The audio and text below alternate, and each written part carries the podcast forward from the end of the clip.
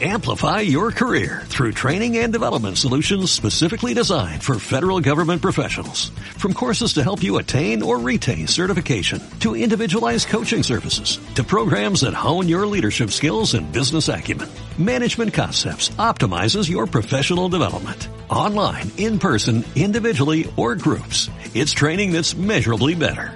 Learn more at managementconcepts.com. That's managementconcepts.com.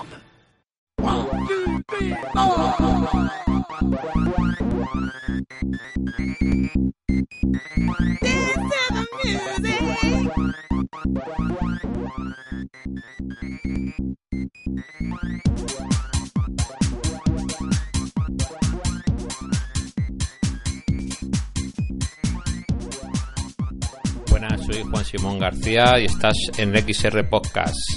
Ahora voy a poner la segunda parte del audio que grabamos la, el anterior episodio, que hemos ido un poco malotes y os hemos dejado con el hype demasiado tiempo. Aquí tenéis la segunda parte. Espero que la disfrutéis. Hasta luego. El tema, porque es que joder, es que estaba desde la puñetera Segunda Guerra Mundial. Había. Los alemanes introdujeron dos tipos de mira sencilla y resistente que aportaba una ventaja fundamental primero al tirador selecto y luego finalmente a cualquier tirador. Por eso se olvida. ¿Por qué? Porque mataron. En fin. eh, para no extenderme mucho, el tema que tiene es que ya se están introduciendo eh, sistemas, ya no miras, sino sistemas de control de tiro absolutamente revolucionarios, donde ya no solo hablamos de una mira óptica sencilla o no tan sencilla y resistente y un montón de cosas, sino un instrumento digital. Esto es, lo que tenemos es un conjunto de sensores, fundamentalmente láser, pero también de otros tipos, que eh, miden distintos eh, parámetros, fundamentalmente distancia, pero también velocidad del viento, también eh, acelerómetros y posicionadores, de tal manera que lo que hace esa, esa mira es proyectar el punto de impacto probable, mm, eh, que no es el centro de la mira, sino que mm, fuerza al, al tirador a mover el, el arma para apuntar a donde tiene que apuntar realmente para acertar a un blanco a cientos de metros. Eso es una pasada, porque le da a un tirador competente la capacidad de un francotirador, de un tirador de precisión de la Segunda Guerra Mundial. A cualquier infante le da esa capacidad. Ya ves. Es un salto brutal porque una vez que metes además el elemento digital en un sistema de tiro, ya, entre comillas, el cielo es el límite. Porque como además enseguida se les han puesto cámaras bidireccionales, eh, ese mismo sistema de control de tiro empleando la radio del soldado o el elemento de comunicación futuro que sea, le puede transmitir a su red local o utilizando relés, o sea, relays, o sea, elementos de intermediación, a mandos o a quien sea a una distancia indeterminada, lo que está viendo a través de su sistema de tiro. Ya no solo es eso, sino que el primer salto parecido a lo que sería realidad aumentada es que ese, ese, sistema de control de tiro sobre el rifle se puede conectar con un visor, eso sí, militar diseñado ad hoc en el casco del, del infante. ¿Eso para qué vale? Para que el infante asome solo el rifle sin poner en peligro ni su meñique a través de una esquina por encima de un parapeto y apunte y en vez de hacer una libanesa, que para lo que lo entiendan los lectores, o sea, los oyentes, es poner Kalashnikov encima de la, del parapeto y tirar así a piñón y que pase lo que pase, que normalmente no pasa absolutamente nada, pues aquí no, aquí se trata de que puede tomar puntería con tranquilidad, sin correr el más mínimo riesgo, y claro, el salto es bestial. Es como el Krumlauf, que era un cañón curvo que se llegó a meter los alemanes en el STG-44, que lo habéis visto en los videojuegos o en fotos en internet, de un cañón curvo, que Mm. servía para eso, con unos espejos para las esquinas, pero en vez de eso con tecnología y muy, muy, muy puñeteramente muy superior. Bien. Pero esto, insisto, es cosas que ya existen, cosas que se están probando, pero ahí el cambio sí que está a la vuelta de la esquina. ¿Por qué? Porque una vez que introducimos ese elemento de AR y lo hacemos compatible con el soldado en varias cosas, tiene que ser resistente a las tortas. Ya te digo yo que el Hololens no lo es No. a lo que demanda un soldado. Tiene que consumir poca batería, porque más batería, más eh, potencia que necesite, batería más grande, y es cargar al soldado con más peso, y eso es un problema, no un problema, un problemón. Porque gracias a Dios, en el cambio de siglo, finalmente se ha tomado en serio el tema de proteger la integridad física del soldado, y un soldado hoy en día en zona, en zona de operaciones te lleva encima sus buenos de 12 kilos en adelante en blindaje personal que eso no se puede negociar. O sea, eso tiene que estar encima para que se lleve un pildorazo.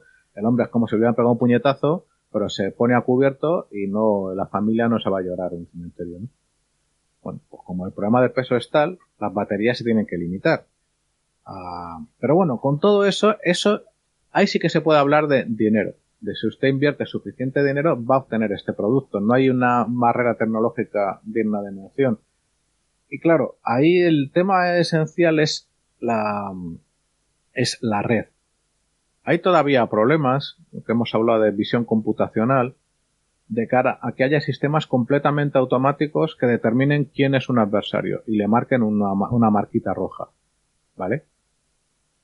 Pero no son problemas tan brutales. Lo digo porque hay productos israelíes, como no, y ya a cierta escala te permiten cosas tan salvajes como mantener, eh, seguir con el visor a un dron de pequeño tamaño, un dron comercial, a uno de estos de menos de dos kilos y medio, y que el rifle solo dispare cuando al apretar el gatillo el, el dron está encarado. Eh, eh, tocayo, explica cómo sería eso, explica el salto que eso sería para el usuario actual comparado con lo que hay ahora mismo. Eso que, entonces, no te haría falta, digamos, casi formación en, en, prácticas de tiro, ¿no? Si el dron dispara por ti. No, no el dron, no, el rifle. O sea, sí, pero. Cacao. El, el, es que estoy, estoy viendo el vídeo que has puesto aquí un enlace y creo que no, que no es de lo mismo. No, no es de lo mismo. Vale, vale, vale. No, yo lo que, yo lo que, te, lo que te he entendido es que el, el, el dron digamos que el, que te hace del como de la milla, ¿no? De... No, no, no, no, me he explicado yo mal, discúlpame. Vamos a ver cómo funciona es así. Se le coloca al rifle una mira un poco pesada, todavía queda por reducir tamaños y demás, pero es un sistema de control de tiro extremadamente avanzado. Con un, eh, con un campo de visión lo suficientemente amplio como para que si detecta un dron comercial, pero que un fulano adversario le ha colocado explosivos, eh, lo vale, y entonces, cuando el, cuando el usuario apunta, y esto lo sabe con milésimas de segundo y, un, eh, y una precisión muy elevada al dron, y está apretando el gatillo, el, eh, el, rifle, abre fuego. Si no, no. A menos que hagas un override y lo pongas en manual como toda la vida. Pero si alguno ha cazado en su vida, le hago si hay algún oyente cazador, el ejemplo es muy sencillo. Imaginemos eh, echar abajo a, una paloma, por ejemplo, con un rifle, en vez de con una escopeta con, perdigón, ¿vale? Es dificilísimo. Hmm. Pues imaginemos encima un dron que va más rápido que una puñetera paloma. Si tienes que tirar a, piñón a darle, pues macho, que Dios reparta suerte porque es un blanco súper difícil. Si la tecnología ayuda, acude en tu socorro, la situación cambia radicalmente. Pero bueno, hemos hablado de guerra en red, que es el gran concepto de esta década y de la venidera. Estamos hablando de fusión de fuentes de datos, de centenares o miles de, eh, de puntos de toma de datos, tanto los cascos de los soldados como las miras de los soldados, como drones de todo tamaño volando por el campo o en el suelo, como vehículos, todo unido de una forma de mar bastante resiliente en un cuadro de situación. Y que ya no solo es que el infante le puede transmitir a su cuartel lo que está viendo, sino que el cuartel de vuelta le manda un mapa diciéndole, mira, hasta esta zona guay porque estás con tus colegas, pero a partir de aquí están los malos. Y mm. concretamente en estos puntos hemos detectado que hay malos. Eso, eso, perdona que te corte, pero eso justamente es como lo que, como hemos jugado casi toda la vida Call of Duty y juegos de estos. O sea, que conocías en todo momento la situación de tus aliados, te marcaba dónde se habían detectado los enemigos en el minimapa que te salía en, en uno de los laterales. Es como, como, trasladarte a los videojuegos, pero en, combate real. Y es un problema eh, computacional y de todo tipo de cojones, porque, a ver, el enemigo eh, es enemigo, pero no tonto. O sea, en guerra moderna, si no eres un suicida, te vas a asomar décimas de segundo. Vas a ocultarte todo lo que puedas. En guerra urbana, el que sobrevive es el que corre los menos riesgos posibles, hace lo posible porque no le vean, hace, aprovecha un agujero de bala de una pared para tirar a través de ahí, etcétera. O sea, mm. poner una detección de quién está dónde es la pera. Pero bueno, se está trabajando en eso y ya hay productos y es un salto que también eh, la brigada buenista está poniendo a grito en el cielo y le da a, a los tambores por, al respecto, ¿no? De sistemas de control de tiro eh, automáticos. O sea, la visión computacional ya sí permite a ciertas distancias y en ciertos escenarios determinar que eso, eso y eso son tres blancos y que, primero, seguirlos, marcarlos en la visión del infante como un cuadradito, como sea, como en los videojuegos, pero en segundo lugar, además, eh, si se desea así y con ciertos límites, lo que fuera, que cuando aprieta el gatillo el, infante en su rifle no pasa nada. Solo si el arma está encarada correctamente va a permitir el disparo.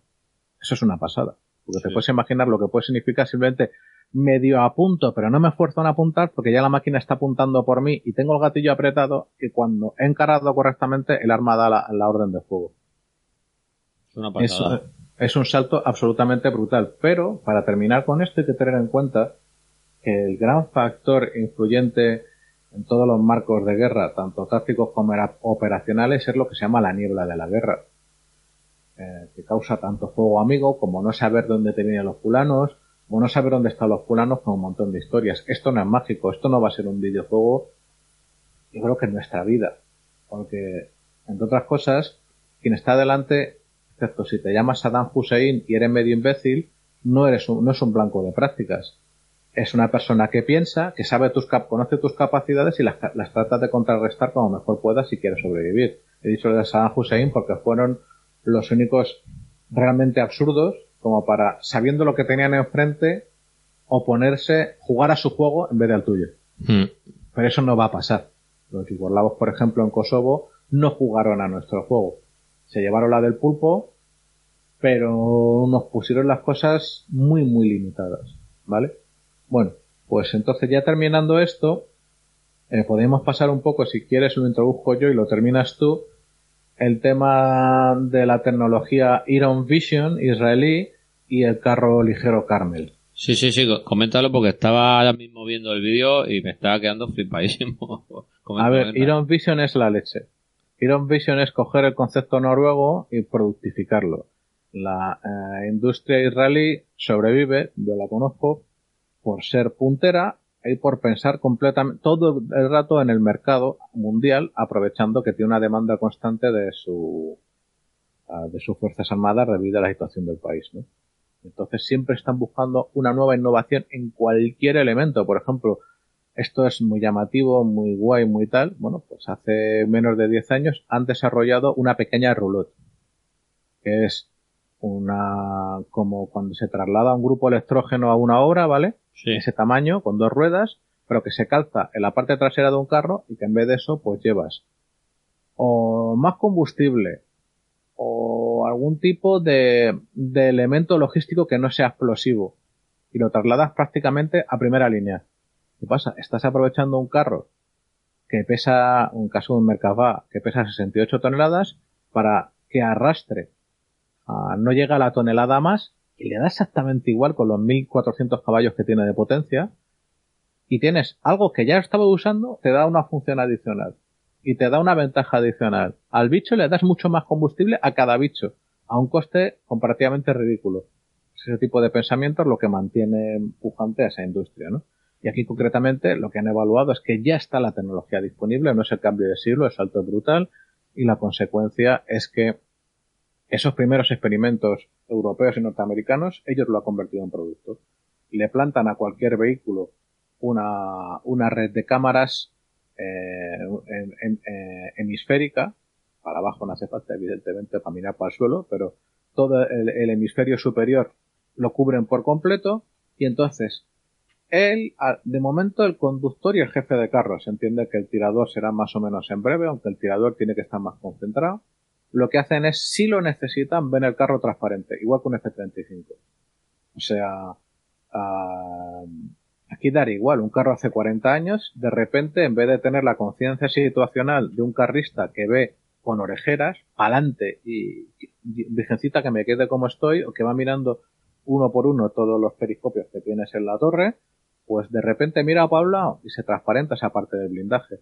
No tiene que asomar el perolo jamás, eso era pues una bonita receta para que le dejaran listo de papeles si estaba un fulano dentro de un balcón con un rifle. Y esa conciencia situacional unida a visión computacional más avanzada, lo que permite es no solo ver, sino encima eh, proyectar datos y marcar blancos o marcar dónde están tus fuerzas propias para no tirarles así haciendo un, teniendo un incidente de fuego amigo. El salto, que esto ya no es el futuro, un videojuego, no, esto es completamente real, porque encima, coño, necesidades eléctricas, tienes un puñetero generador en el carro, te da igual, no tienes problema, no cargas con batería, no le metes las mismas, o sea, dentro del carro no le vas a meter las joyas que se lleva, que se llevaría en la cabeza de un infante. Es mucho más, comparativamente más sencillo, eh, lo que le aporta la realidad virtual a los carristas, lo que le va a aportar los ejércitos que lo adquieran, claro, es un salto de posibilidades brutal. Tanto en enfrentamientos simétricos con otros carros, que le va a dar, le va a regalar segundos de reacción, o sea, le va a regalar la vida a los carristas, y suelen morir de forma bastante desagradables, como en entornos asimétricos, que es el terror del carrista, que es ¿dónde está ese cabrón que lleva un, un lanzacohetes, un RPG-7 que me va a empeñar por detrás? Pues le va a dar una ventaja a la hora de detectarlo brutal, que unido además a los nuevos sistemas de defensa activa que tenemos un capítulo en la temporada anterior de Por Tierra, Mar y Aire, eso siempre lo he comparado, aunque no sea realidad aumentada, es la pera, porque ahí eliminas completamente el factor bicho humano. Los, los radares unidos a los sistemas computacionales lo que permiten es jugar al béisbol, aceptar un 95% de las veces a una pelota que se mueve a match 3. Ya es. Pues esa pasada, si primero le quita, le salva la vida a los carristas, pero no es solo un carro de combate, sino un vehículo de transporte de tropas, nuestros futuros dragones, si alguna vez lo montan, a, a renglón seguido puede empeñar de manera mucho más rápida porque le ha dado, lo ha detectado en menos tiempo, al señor tan amable que le ha regalado un, una granada anticarro. ¿no? En resumidas cuentas, lo que permite la, la, la, realidad aumentada, lo que ya permite, yo diría de momento estos ejemplos, yo creo que al menos con ellos abrimos boca, es un salto en capacidad bestial, pero que hay que compensar con no creernos que esto viene ya. Hay un ejemplo muy bueno para esto, que son los misiles aire-aire. ¿Por qué? porque justo antes de la guerra de Vietnam se pensaban que con la tecnología de la época, estoy hablando que no había ni, ni circuitos integrados, que la mm. tecnología más moderna era el transistor, ¿vale? Sí. Pues se pensaban que con los Sidewinder o los Sparrow del inicio de la guerra de Vietnam, que el cañón ya sería necesario. ¿Para qué? Tengo una cosa que sobre el papel me tira abajo al adversario eh, con muchísimas más posibilidades, desde más lejos, más mejor y nadie puede conmigo. Vale, lo pongo a prueba y resulta que coño, que es que eran transistores, tío, incluso válvulas de vacío. Que los primeros Segwinders, si bien el reflejo del sol en un río o en una poza, iban a por ese reflejo. Que la tasa de éxitos de los Sparrow era de menos del 10% y la tasa de los Sidewinder era del 15-18%, que en una misión tenían que tirar chorrocientos, además costaban un copetín, con la esperanza de dar alguno que no siempre se cumplía. ¿Qué pasó? Los aviones de aquella época se llegaron a prescindir del cañón antes de tiempo, porque vieron que sin cañón muchas veces se quedaban sin los misiles y ahora ¿qué hago? ¿Le insulto? Pues aquí pasa tres cuartos de lo mismo. Puede haber unas promesas muy grandes de conciencia situacional o de mejora en eh, los elementos, como diríamos, eh, bueno, en muy distintas operaciones logísticas de mantenimiento, etcétera, que el potencial está ahí si nadie lo puede negar. Pero esto es lo mismo que en una startup. Tú puedes tener una idea al carajo, descubrir, que, que a veces es más difícil, pero has descubierto un hueco, una pequeña posibilidad que tu producto le solucionaría la vida al número suficiente de gente como para ganar una bonita cantidad de dinero. De acuerdo. Eso puede ser hasta verdad. Si tú no ejecutas bien, no sirve de nada. Hmm. Quiero decir, si, con las capacidades que tú tengas o que tenga la tecnología, porque es que a lo mejor se están pidiendo cosas que de momento no se pueden y el ejemplo mejor es la visión computacional. O sea, mientras no haya un, sistema que cuando vea un bloque motor sepa qué, es cada pieza y pueda hacer una primera preevaluación del estado en base a algunos criterios sencillos de que visualmente el desgaste, de que las piezas estén en su sitio, de que haya holguras o cosas por el estilo. Mientras no haya eso, ¿qué le va a decir al, al, al armero, por ejemplo, que está entrando dentro de un cañón en un, en un caza? ¿Esto cómo está? ¿Qué le aporta? Quiero decir, la tecnología es la leche, o sea, a mí no me se me tiene que vender, pero si no le aporta un valor al trabajador, un trabajo, algo que no podía hacer, o algo que pueda hacer mejor, o algo que pueda hacer más rápido, realmente no es útil. Yo creo, yo creo que ahí va a hacer bastante un favor importante el 5G. Cuando lo que estás comentando, un casco de un operario tenga esa capacidad de cálculo, que pueda eh, ejercerlo de visión computerizada, que el tema que has dicho del infante de llevar baterías muy grandes, con el 5G se supone que va a bajar también el coste energético, eh, la latencia, eh, la velocidad de transferencia de datos. Yo creo que eso va a ser también un salto muy importante, ¿eh? Ojo, ahí tienes un problemón. Y el problemón se llama comunicaciones militares. Los militares van a usar muy limitadamente 5G. ¿Por qué? Porque 5G depende de una red civil y el militar máximo en entorno de operaciones, pero incluso en base, le va a poner problemas, o debería hacerlo al menos, porque no quiero hablar mucho de esos smartphones sin securizar que entran en bases militares, o esas pulseras eh, con geoposicionamiento que entran en bases militares no españolas, a tomar por culo en Djibouti y que se sabe dónde están porque algunos tontos de los cojones, por no emplear una palabra más técnica, se han dedicado a hacer running con ellas y chivándole al servidor donde estaba. Ole tu huevo, Manolo. pues dejando es, es, un buen ejemplo o contraejemplo del problemón que supone esto, porque en entorno operacional los militares montan su propia red. Los israelíes, por ejemplo, ya los lo cito a menudo, pues han desarrollado a partir de tecnologías WiMAX un sistema muy resiliente de mesh network propio, solo para ellos. De tal manera que se pone a interferir el fulano adversario tiene una alta capacidad de resistencia a esas interferencias. Y que pase lo que pase, que ahora tienes una sombra de, la, de, de, radio provocada por cemento o por cualquier otra cosa, de otra manera la señal va a llegar, pero eso va a funcionar a su rollo. Y bueno, no sé decir, mismo aquí me columpio y me excedo al decir que, el, que 5G no se va a emplear con redes públicas en una base militar. ¿Y, y, tú ¿Y tú crees que podrá reservarse un espectro a 5G militar o, algún tipo de, de arreglo? no lo sé, tío. Hay tanto dinero por medio que, mm, sabiendo que el espectro está muy limitado, diría que no. Pero no lo sé, lo mismo me columpio. A ver, si el tema es que las comunicaciones militares, como toda comunicación de seguridad, tiene que ir por otro lado. No puede ir por la red universal. Tú no te la puedes jugar a que alguien de esa red diga, ah, qué paquetes más interesantes, voy a tratar de saber qué están diciendo estos señores. Hmm. Es un riesgo directamente inasumible. Lo que sí diría es que incluso ah, ponte, eh, pongámoslo en perspectiva, en una base lejos de primera línea, que la tengas securizada eh, en ciberdefensa, pues con una red normal, pero red propia, red local, el operario de, el, armero, por ejemplo, tenga un visor como una HoloLens 2 o su sucesora y que la tarea computacional vaya a un servidor que está a unas centenares de metros en otra parte de la base, con una latencia realmente baja y con la capacidad de cálculo suficiente para saber si, sí, esa mierda es, ese manguito vale para esa cosa. Eso yo creo que sí, pero eso de a miles de kilómetros Hombre, es todo cuestión de pasta. Después de todo, los, los gringos manejan su Reaper. Eh, ¿Cómo se llamaba en España? Bueno, nosotros hemos comprado Reaper, pero como Reaper era el segador, aquí pues el buenísimo ha puesto grito en el cielo y no lo han llamado Bambi de milagro. Lo han llamado eh, pajarito bonito.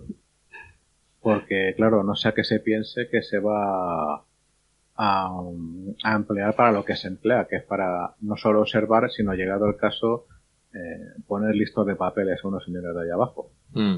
Es el negocio que tenemos aquí en España siempre que se creó la UME y las misiones internacionales para cambiar la imagen del ejército con, la suficiente, con el suficiente éxito como para que demasiados españoles no tengan clara que la idea del ejército es, o sea, porque propósito del ejército es en primer lugar disuadir al vecino con malas intenciones de que sus malas ideas no las debe poner en práctica y llegado el caso, tanto para nuestra integridad territorial como para los intereses españoles en el extranjero, como para sobre todo nuestras obligaciones de alianzas, pues hay que intervenir y hay que colaborar con otros sacando la mano a pasear.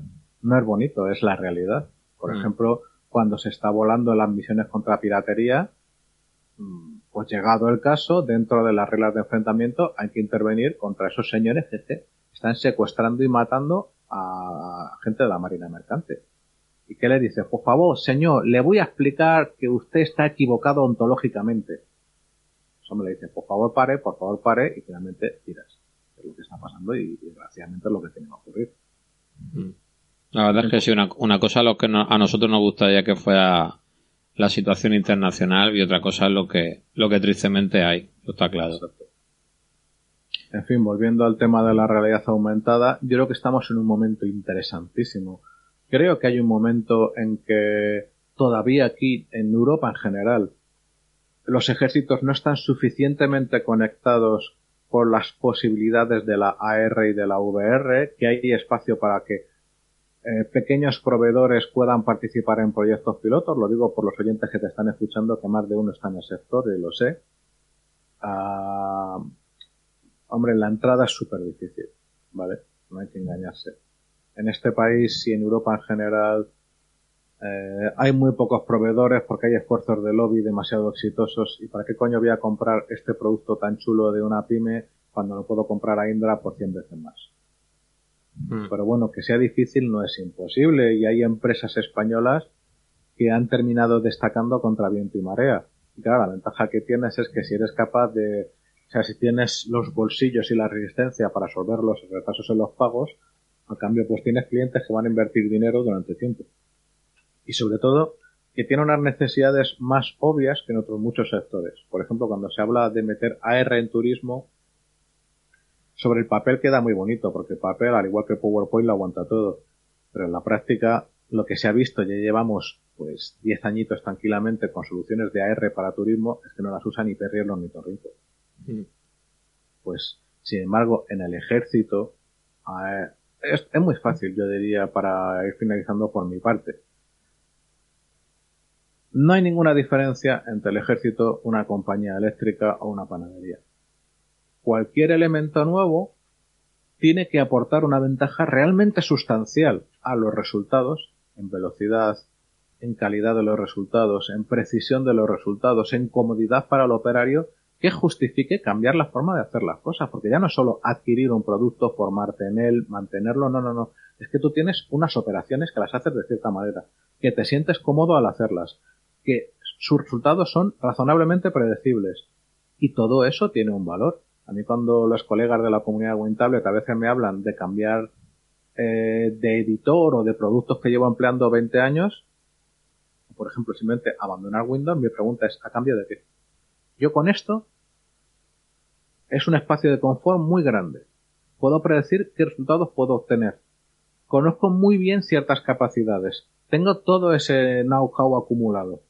Y aunque no es perfecto, a mí me funciona para que yo, yo adoptar algo, como acabo de hacer, por ejemplo, con Visual Studio Code, que al final he tenido que ir dejando un poco de lado mi amado BIM, porque para ciertas operaciones Visual Studio Code me da una ventajas brutales, pues tengo que recibir esas ventajas. Claro. Y ahí el tema está, yo diría, en eh, tres fases. Uno,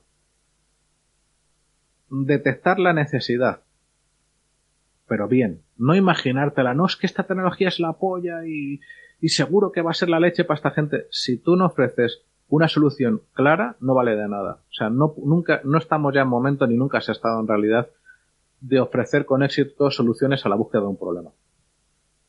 Tú tienes que solucionar un problema que ya existe.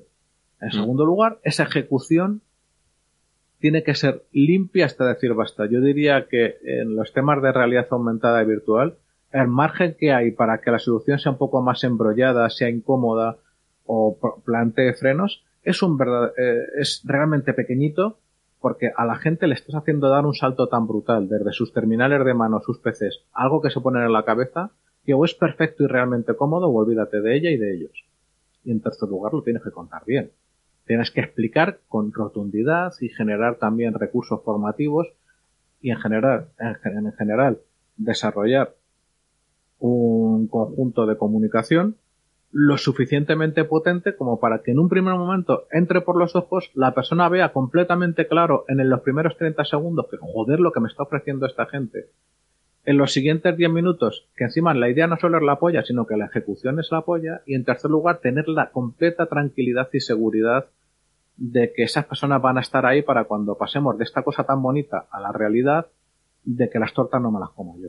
Para eso lo último, y aquí ya tiro finalmente para mi propio, mi propio terreno, que es mi ámbito de especialidad, las pruebas de usuarios son más importantes que nunca.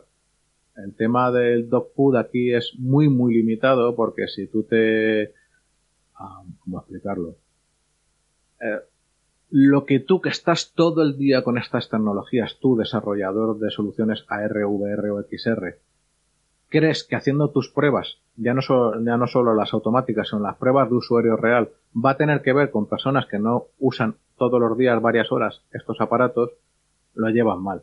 Hay un elemento fundamental que va a terminar de validar un resultado, un producto o una versión de producto, que es ponerlo en manos de la gente y asegurarte que el feedback es lo suficientemente potente y hasta hay que decirlo eh, inmisericordia con tu producto para asegurarte que se va a adaptar lo más rápido y lo mejor mm, posible a las necesidades del cliente, que no solo esté contento, sino que esté tan contento que le diga a su colega, oye, esto que me he pillado, joder, menudo cambio. Y lo digo esto último porque ahora mismo no pasa eso. Y esto lo digo para animar a quien se dedique a desarrollar este tipo de soluciones. No solo militares, sino de cualquier otro tipo. Y me explico. Eh, ahora mismo eh, las grandes compañías que tienen, coño, enormes grupos de personal en campo llevando a cabo operaciones. Lectura de gas, por ejemplo. Instalaciones energéticas, de todo tipo, ¿vale? Pues ya están metidas por distintos tipos de normativas y de operativa interna, están metidas soluciones de software que ya no están en, en Windows Mobile, sino que están en Android. ¿Tú sabes cómo ahora mismo eh, cuidan como oro en paño los TPOs, los terminales portátiles de operaciones con Windows Mobile, los operarios. Vamos, con mimo, porque saben cuando los pierdan, sustituto es un Android que al no estar, no ser una máquina, o sea, bueno, de momento las ejecuciones no son tan industriales como lo que había antes, pierden tiempo. Además, el software muchas veces no está optimizado para minimizar el tiempo de operación y para que esté en manos del, usuario el menor tiempo posible al terminal y se dedique a su trabajo de verdad y el cabreo que muchas veces tienen los, los operarios al, se les mide por resultados, al tener que emplear minutos en, y ahora marco todas estas casillas y hago esta cosa y pago la siguiente página, se lo van, se lo aprenden de memoria, pero les cabrea tener que perder el tiempo. Hmm. Si tú ofreces bajar esos tiempos, por ejemplo, que es una ventaja práctica, es brutal, porque estás haciendo ganar dinero. Y ya sí que me he pasado completamente el tema militar, así que por mi parte lo doy por finalizado a la espera de tus conclusiones o todo lo que tengas pensado. No, yo estoy bastante de acuerdo en casi todo lo que has comentado. De hecho, he estado tomando notas porque, vamos, me ha parecido todo, todo el tema militar me ha parecido fascinante y en tus conclusiones estoy totalmente de acuerdo. Yo creo que el, la facilidad de uso tiene que ser algo, algo básico que no se da, no se da ahora mismo. Eh, utilizar cualquier plataforma de realidad virtual, realidad aumentada, te genera una serie de problemas de configuración, de, todo tipo, vamos, lo, sabemos todos los que estamos todo el día cacharreando, conocemos de estos problemas y un usuario quiere inmediatez, quiere comodidad, quiere facilidad, y eso ahora mismo no se da. Entonces, hasta que no se dé, y esperemos que las Oculus Quest que salen ahora en primavera sean un siguiente paso en, en, esa facilidad de uso, que yo creo que sí que lo van a conseguir al no tener que estar conectados a un ordenador y que te den una experiencia similar a Oculus Rift. Yo creo que eso va a ser un paso importante. Siempre hemos dicho, cuando llegaba la Oculus Go va a ser el superventas que todo lo va a petar. Y no llegó. Pero bueno, eh, yo creo que Quest va a ser un paso importante y de hecho tengo, conozco mucha gente que no tiene ningún visor y a los que estoy todos los días machacándole con esto y es la primera vez que he escuchado que, les puede interesar ese dispositivo. O sea que yo creo que vamos en, el camino correcto. Sí, estoy completamente de acuerdo. A menos lo, lo, esperanzador es que no se ha abandonado esto y pese a las tortas y a los desencantos tras el hype se sigue intentando. Claro, eso es lo que a mí me sigue, me, continúo en esto, pues eso, si viese que no hay ninguna grande desarrollando, que ya se ha quedado en temas independientes, a lo mejor podía darle la razón a, los críticos, pero como todavía veo que se invierte mucho dinero y que muchas empresas de que conozco de aquí de Valencia eh, están aumentando en facturación con temas de realidad virtual y aumentada, entonces yo creo que esto, esto va a ir para arriba. claro. Pues nada, eh, si quieres ya para finalizar eh, decirnos los medios de contacto. Vale. Bueno, pues yo en Twitter me podéis contactar con, en la cuenta Poliorcetes. Si os interesan estos temas de realidad virtual y tecnología portátil en general, nuestra comunidad de WinTablet, mandarle un tweet a arroba WinTablet, WinTabletInfo, perdón. Y luego mi podcast sobre temas de defensa es eh, por Tierra, Mar y Aire Podcast, que la verdad estamos contentos del tirón que está teniendo de, visitas.